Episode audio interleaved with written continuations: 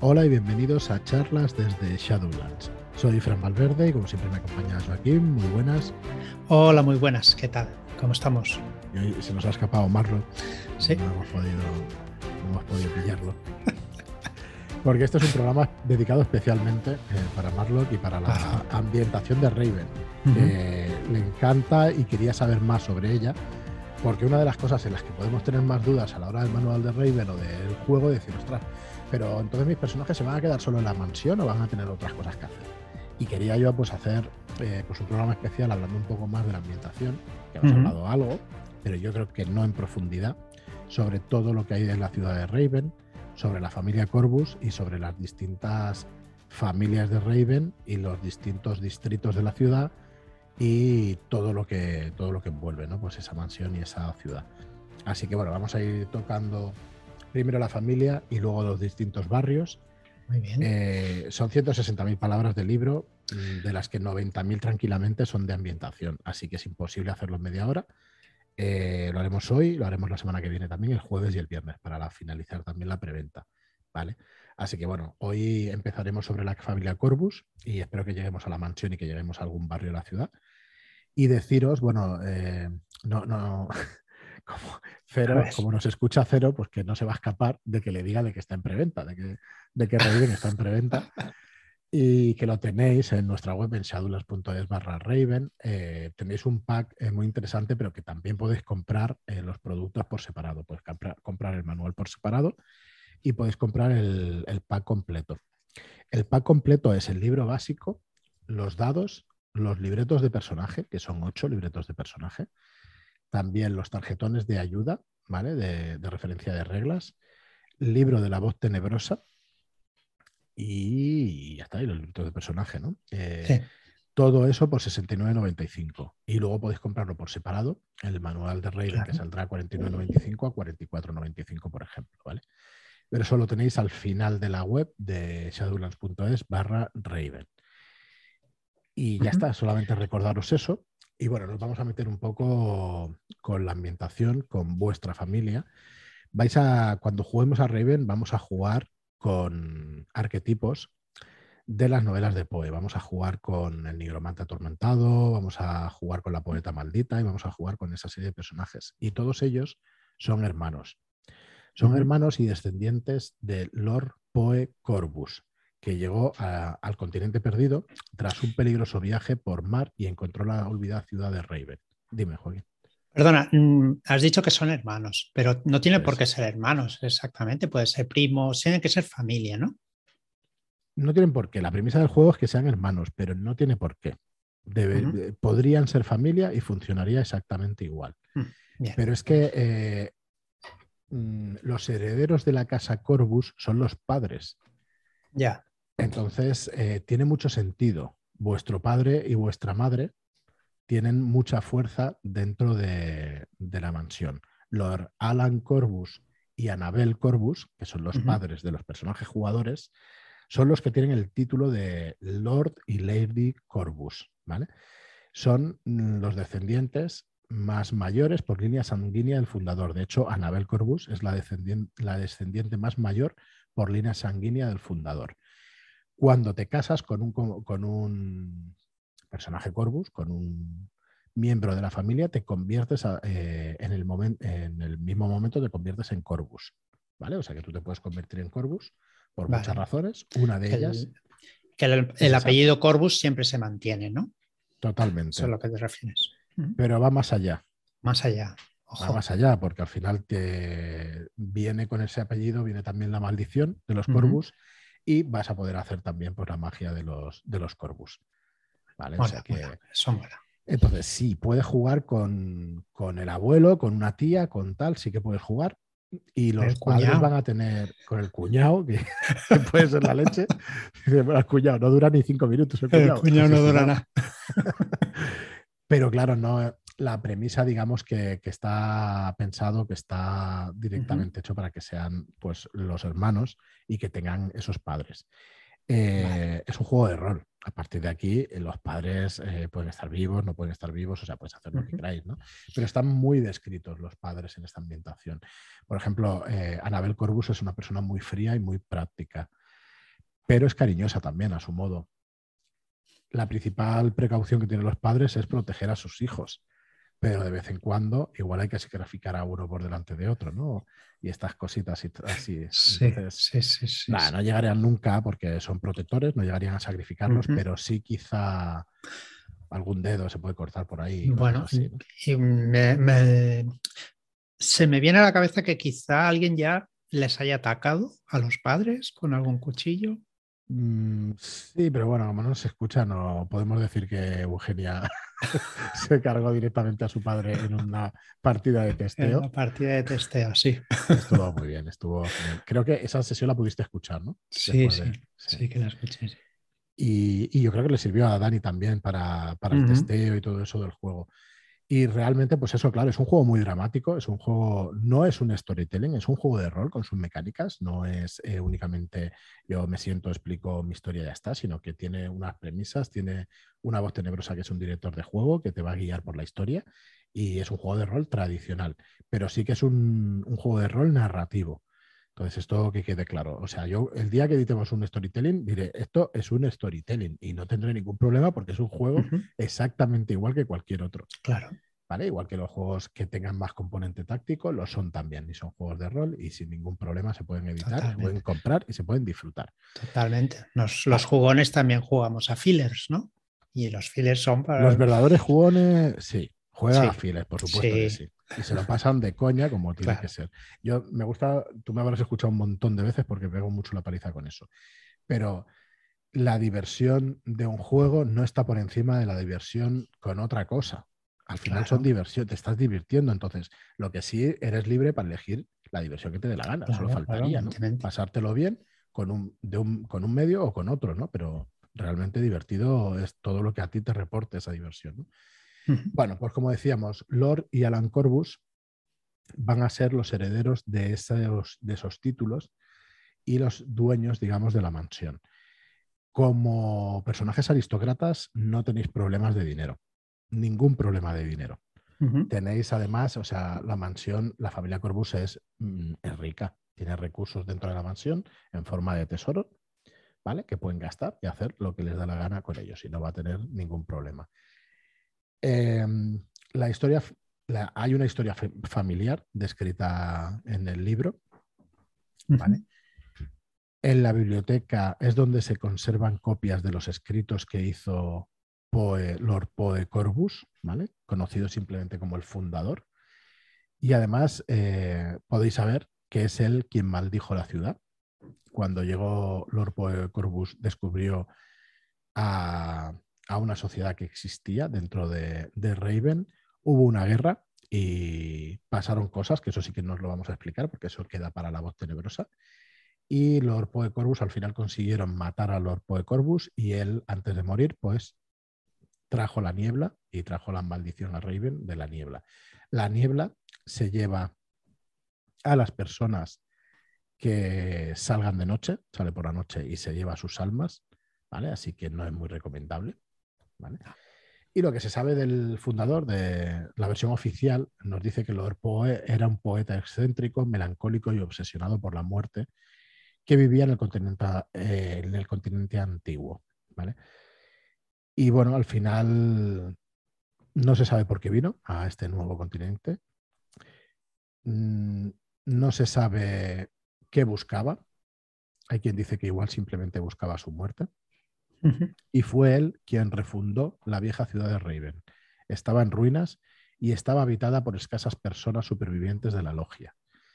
Él fue el que creó la orden, ¿vale? al convocar al resto de su propia familia y a otras familias aristocráticas amigas y animarlas a hacer tan peligroso viaje. O sea que no llegó él solo, sino llegó él, su familia, y llegaron otras familias afines. Entonces, lucharon contra la logia pero antes Lord Poe pues aprendió la magia de la logia y bueno, lo que, lo que pasó ya os he dicho que no os lo puedo contar porque son, son estas capas de secreto que hacen a Riven misteriosa, pero tiene respuesta, el libro tiene respuestas para todos esos misterios. misterios.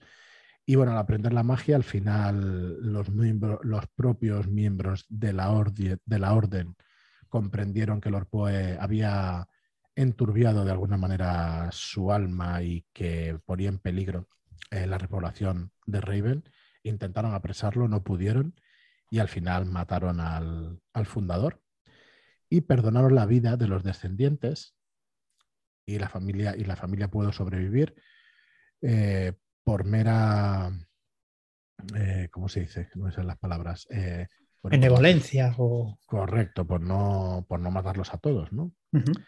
Entonces, bueno, no tenía que pagar los hijos y la mujer, Lady Virginia, ¿vale? Y su hija Elizabeth y su hijo Edgar no tuvieron por qué pagar los pecados del padre y al final pues no, los mataron, ¿vale? Hubo debate, un, un, intenso debate entre las familias que componían la orden, pero al final pues no los mataron, ¿vale? Entonces, por, efectivamente, por benevolencia, por clemencia, que no me salía, al final les, les, eh, les perdonan la vida. ¿Vale? Así que esto es lo que se sabe un poco oficialmente. A partir de ahí, la orden, a través de un representante de esa orden, ha ido vigilando a los Corvus durante unos 200 años, desde que llegó el fundador hasta eh, el tiempo actual. ¿vale? Entonces, eh, el fundador fue el que provocó que toda su descendencia quedara maldita al adentrarse en el camino de la niebla. Y a lo largo de generaciones, la maldición empujaba a sus miembros también a la niebla, a la corrupción de la logia y al otro lado, el otro lado, recordemos que es la tierra de los muertos, que es donde van las almas cuando perecen. Y esta maldición los volvía, perdón, los volvía tenebrosos, los, los obsesionaba con los seres muertos, con la magia prohibida, con las pasiones, con las drogas, con la locura, las artes abyectas e incomprensibles. Todas esas facetas oscuras es lo que del alma son lo que se convirtieron en la esencia Corvus. ¿vale? Así que, están los personajes jugadores, pues, pues con eso sobre sus cabezas, ¿vale? Revoloteando sus cabezas esa, esa maldición. De hecho, eh, los personajes Corvus pueden hacer magia, ¿vale? Y bueno, tienen una serie de características especiales que no tienen el resto de, familias de la orden.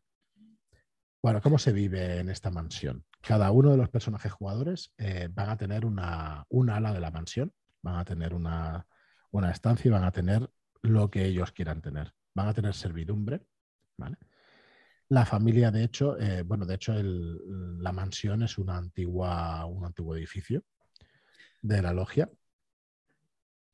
Ahora pensando un poco en lo que estás diciendo, mm. Eh, imaginemos que empezamos una partida a cuatro jugadores, es posible añadir otro más y que tenga su propia ala, ¿no? Sí, sí, sin ningún problema. Lo único es que cuando se hace la sesión cero, se hacen una serie de preguntas o una serie, se establecen una serie de relaciones entre los personajes Corvus, entre las personas jugadoras, en definitiva.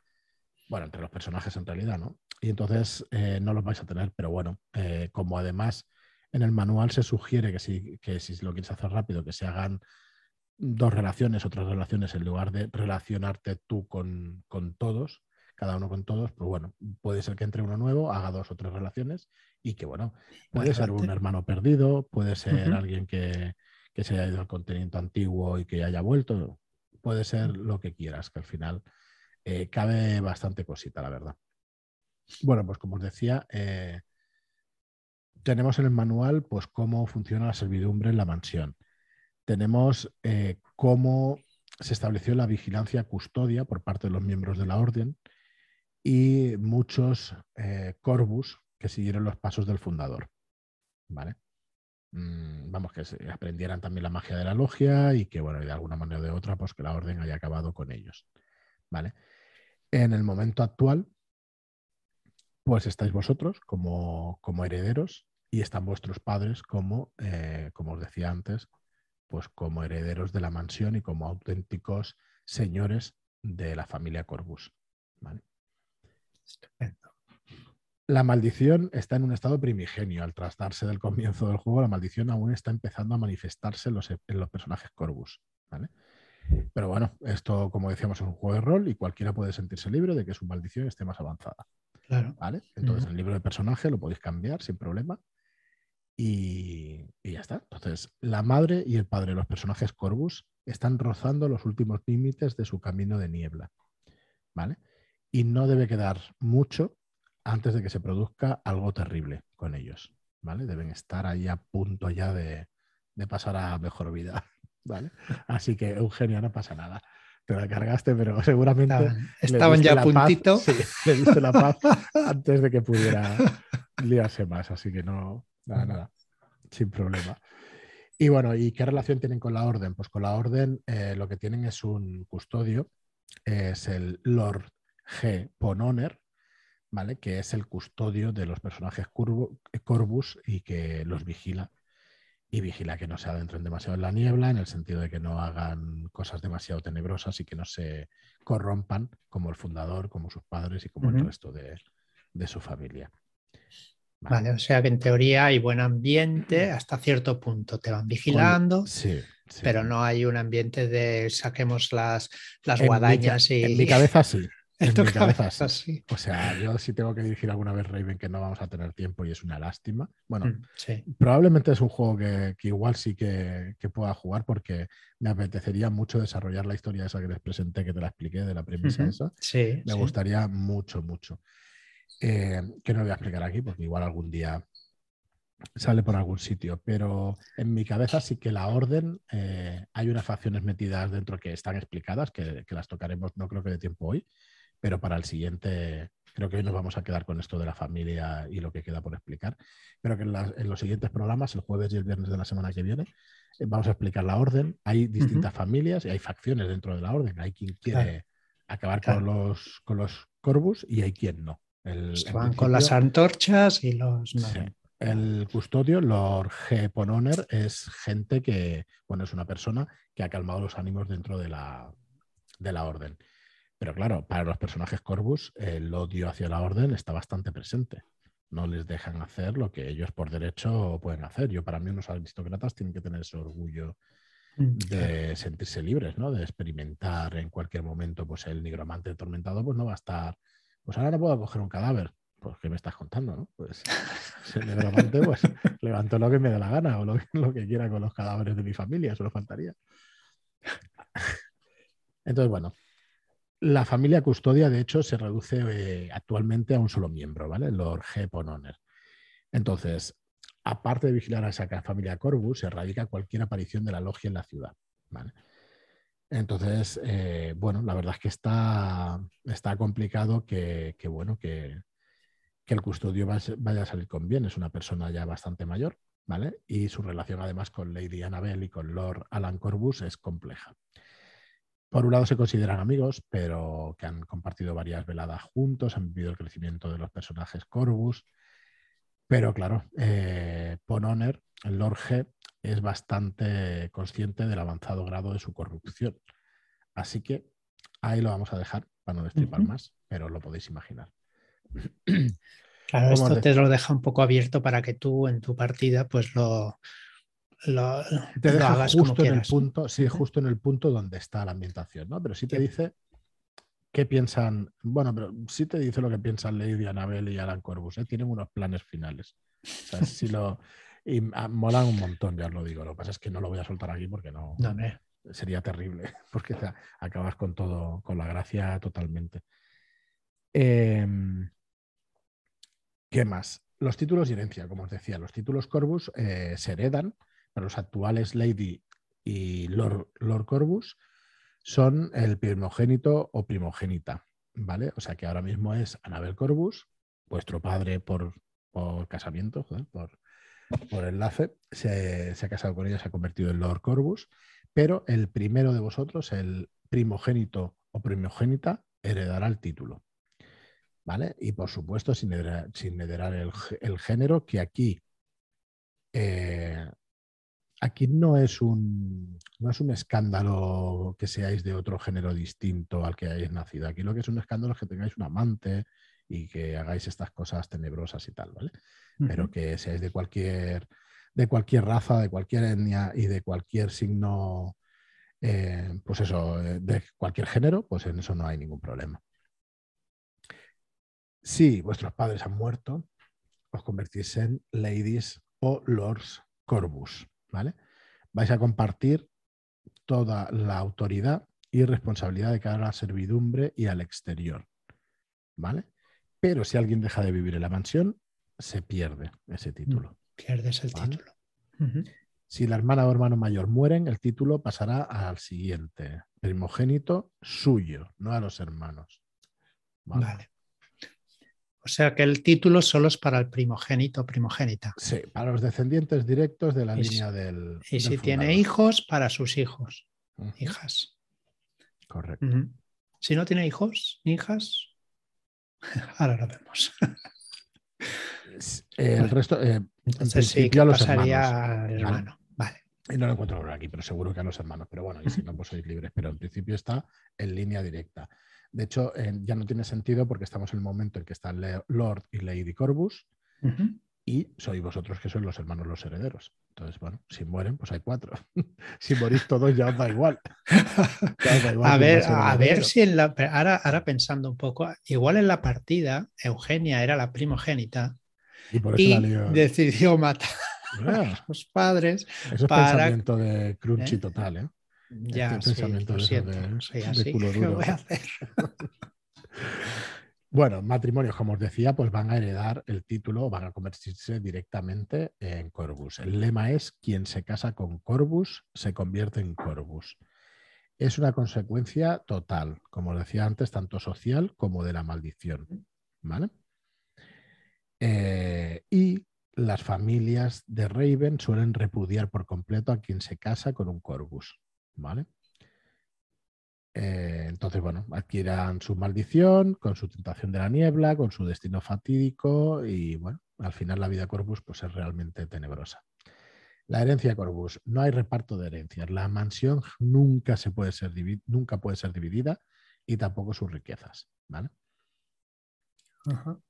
Eh, a decir qué pasa si alguien intenta dividir la herencia porque es malo.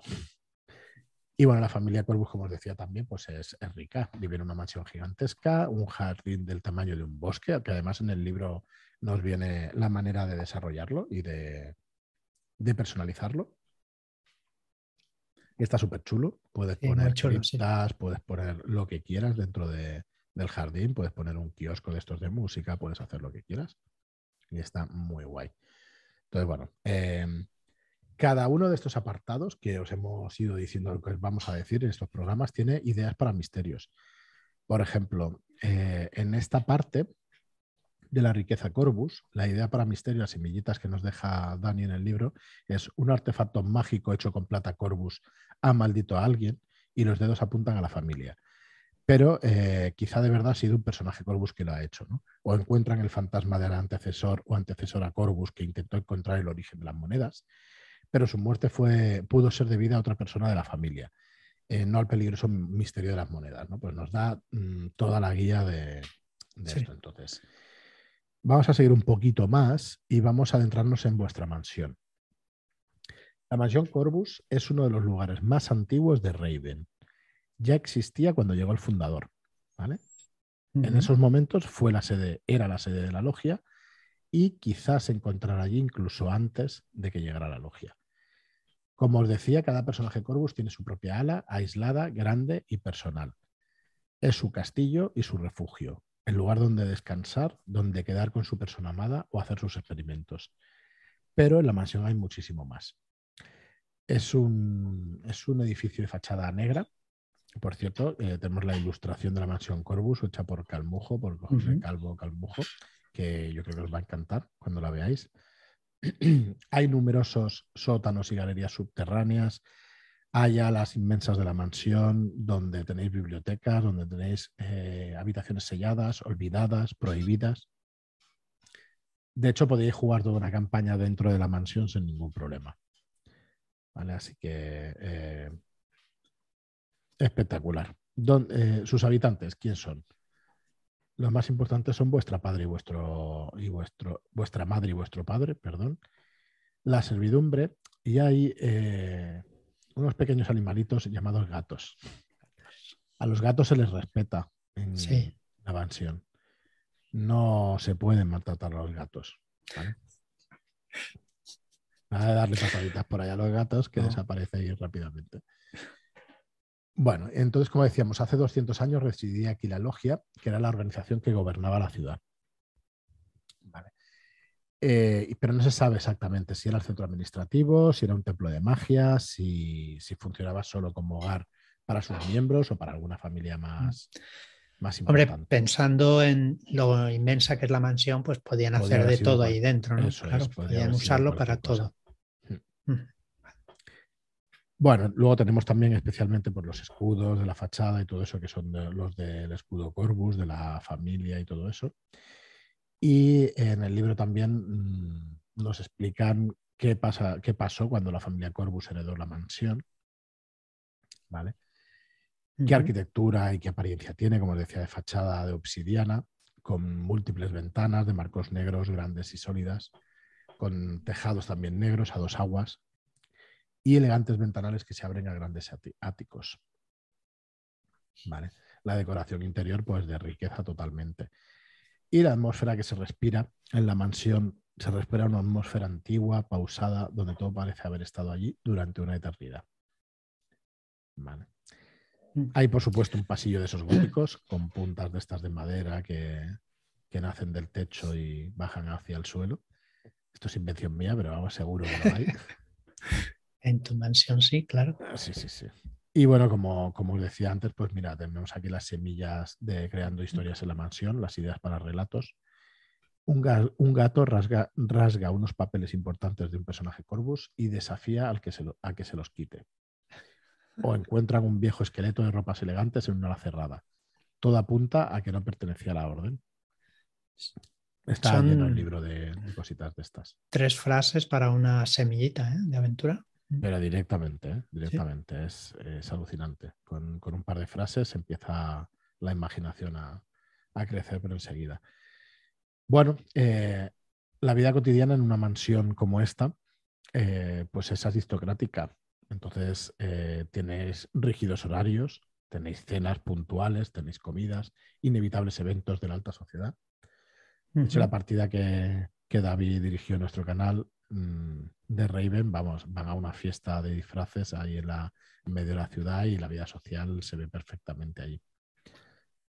Así que bueno, tenéis, tenéis ahí un ejemplo de cómo hace una partida súper chula. Aparte, este viernes, de hecho, mañana, antes de que, de que acabe el viernes, todo el que entre antes de mañana va a tener la aventura Ecos de Alma de, de David, ¿vale? Gratuitamente para todos los que hayáis comprado el libro de Raven, el pack. Eh, vais a tener esa aventura en PDF gratuita. Muy bien, pues seguimos. La servidumbre de la mansión. ¿Cómo son? Pues son inquietantes, son estrictos, son educados, silenciosos, duros y tienen la, da la sensación de que saben mucho más de lo que dicen. ¿Vale? Mm, siempre se encontrará alguien de la servidumbre en cualquier rincón de las salas más habitadas. Hay un hecho incontestable. Quien trata con alguien de la servidumbre no puede evitar sentir algo de miedo. Es que yo me los imagino súper pálidos, fríos, distantes, callados, pero expectantes a, cualquier orden ¿no? que, que, les, que les des y llega el detalle de la descripción que hace, que hace Dani en el libro, incluso a la organización que está encabezada por la mayordoma, Elizabeth Benjamin II, y el amo de llaves, William Stenton III. Son de quienes la familia recuerda el nombre, coordinan los trabajos del resto del personal y están presentes en todas las comidas y atentos a las peticiones de sus señoras y sus señores. Se encargan también de gestionar las finanzas y la plata de los Corvus, que es el tesoro que tienen los Corvus. Del resto de la servidumbre, la familia trata sobre todo con quienes les sirven las comidas, con quienes, que igual también recordáis sus nombres, con la cochera y el cochero de los carros familiares. Pero luego hay un montón de servidumbre más que se encarga de cocinar, de hacer recados en la ciudad, de abrir las cortinas, las de limpiar las contraventanas, por bueno, perdón, de abrir las cortinas y, y las contraventanas, de cerrarlas por las noches, de limpiar el polvo, de encender las lámparas, candelabros, chimeneas. Hay mucho trabajo en la mansión Corvus, mucho, mucho. Y de la vida privada de la servidumbre, podemos deciros que habitan en el sótano y que allí podéis, podéis encontrar las cocinas, las despensas y almacenes, O sea, no, es una mansión vacía donde no vais a encontrar a nadie y todo eso, ¿vale? Sino que vais a tener ahí. También tenemos ayudas de cámara, que son parte importante también de la plantilla. De hecho, eh, incluso tienen una propia cripta en algún lugar del subsuelo de la mansión, se casan entre ellos. Bueno, de hecho, no se sabe si se casan entre ellos, ¿vale? Pero no. Lo que nos dicen que no tienen nunca descendencia. No pero tienen descendencia, pero si tenemos a Elizabeth Benjamin II. Pues bueno, no sé yo. se le han escapado. Y bueno, y luego los gatos que los vamos a dejar que los descubráis por vosotros mismos. Hay otros habitantes de la mansión que son los fantasmas y otros seres espectrales que también vamos a dejar que los descubráis por vosotros mismos. Pero luego vamos a tener el apartado en el libro de la creación conjunta de nuevos lugares. O sea, podéis ir creando zonas de la mansión, las conocidas de la mansión, y luego podéis crear vuestras propias zonas. El de, Perdona un segundo. Mm. Quería añadir que los, la servidumbre y, los gatos también tienen ficha, ficha de personaje para si los queréis usar en algún momento. O sea, tienen sus cómo actúan y esas cosas. Eso también es interesante. Y bueno, ya mm, creo que por acabar hoy, las alas conocidas de la mansión, las zonas conocidas son el ala de la mansión de cada uno de los personajes Corvus Luego tenemos una ala común, ¿vale? Donde eh, está es el ala central, donde están las puertas de entrada a cada mansión y en, ellos pues está el tenebroso hall de entrada, ¿vale? La escondida sala de té, la laberíntica, la laberíntica perdón, biblioteca, la polvorienta sala de visitas y el solitario gran comedor. Todos estos lugares que con esos objetivos solamente ya pues te, que te mete, a mí me sumerge muchísimo, la verdad. Sí. Luego tenemos el jardín. El jardín está cuidadísimo, interminable, se pierden los vericuetos de las edificaciones de la mansión y del bosque. Y en los límites más lejanos está rodeado de niebla, generando la sensación de que tanto el jardín como la mansión están en una isla en mitad de un lugar maldito. Tenéis laberintos, perdón, sí, laberintos de setos y flores, bancos, estatuas, un viejo invernadero con plantas exóticas, pero cuando llega la noche la niebla se acerca más e invade gran parte de él. Allí tenemos personal también que se, se encarga del mantenimiento. Y luego como sitios destacados tenemos el invernadero de cristal y plata, el estanque de niebla, la fuente de la dama, el laberinto de flores negras. Y bueno, más allá del bosque, pues tenemos el, eh, perdón, más allá del jardín tenemos el bosque de las ánimas. Y bueno, tenemos un montón de sitios de sugerencias para el bosque, como la antigua verja maldita, cuervos posados en verja y caminos, bosques infranqueables, túnel de niebla, muro demasiado alto, ruinas malditas, bueno, una barbaridad de, adjetivos. Y luego unos encuentros para que podáis inspiraros. La solemne y, maldita cripta familiar. Esta también es una, zona, Que no vamos a destripar, lo dejamos para que lo descubráis porque la verdad es que está, está muy chula. El ala de Lady y de Lord Corbus, el laboratorio familiar, el ala de la servidumbre.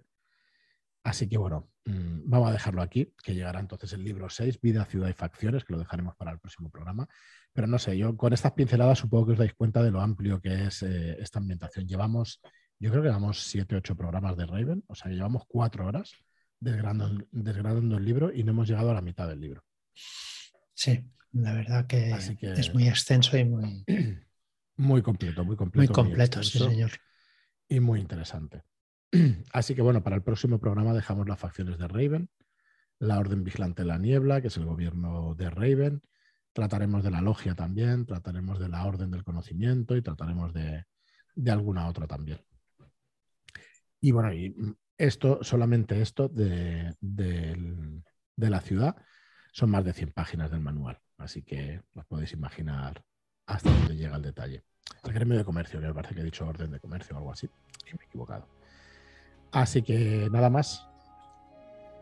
Participad de la preventa. De hecho, bueno, mañana tenéis también la preventa de, lo desconocido, que bueno, contaremos con, con, Andrés Ramos, que queríamos grabar para hoy, pero no hemos podido. Mañana grabaremos con él. Y tendremos la presentación y conoceremos un poco también al autor de Hidden Corp y de más cositas que van a venir de su mano. Pool parte todo un autor clásico de aventuras clásicas de la llamada, que la verdad es que nos está dando muchas alegrías. Así que nada, nos escuchamos mañana. Muchísimas gracias a todos por estar ahí. Gracias por vuestras reseñas de 5 estrellas en iTunes y por vuestros me gusta y comentarios en iBox. Gracias y hasta el próximo programa. Muchas gracias y hasta la próxima.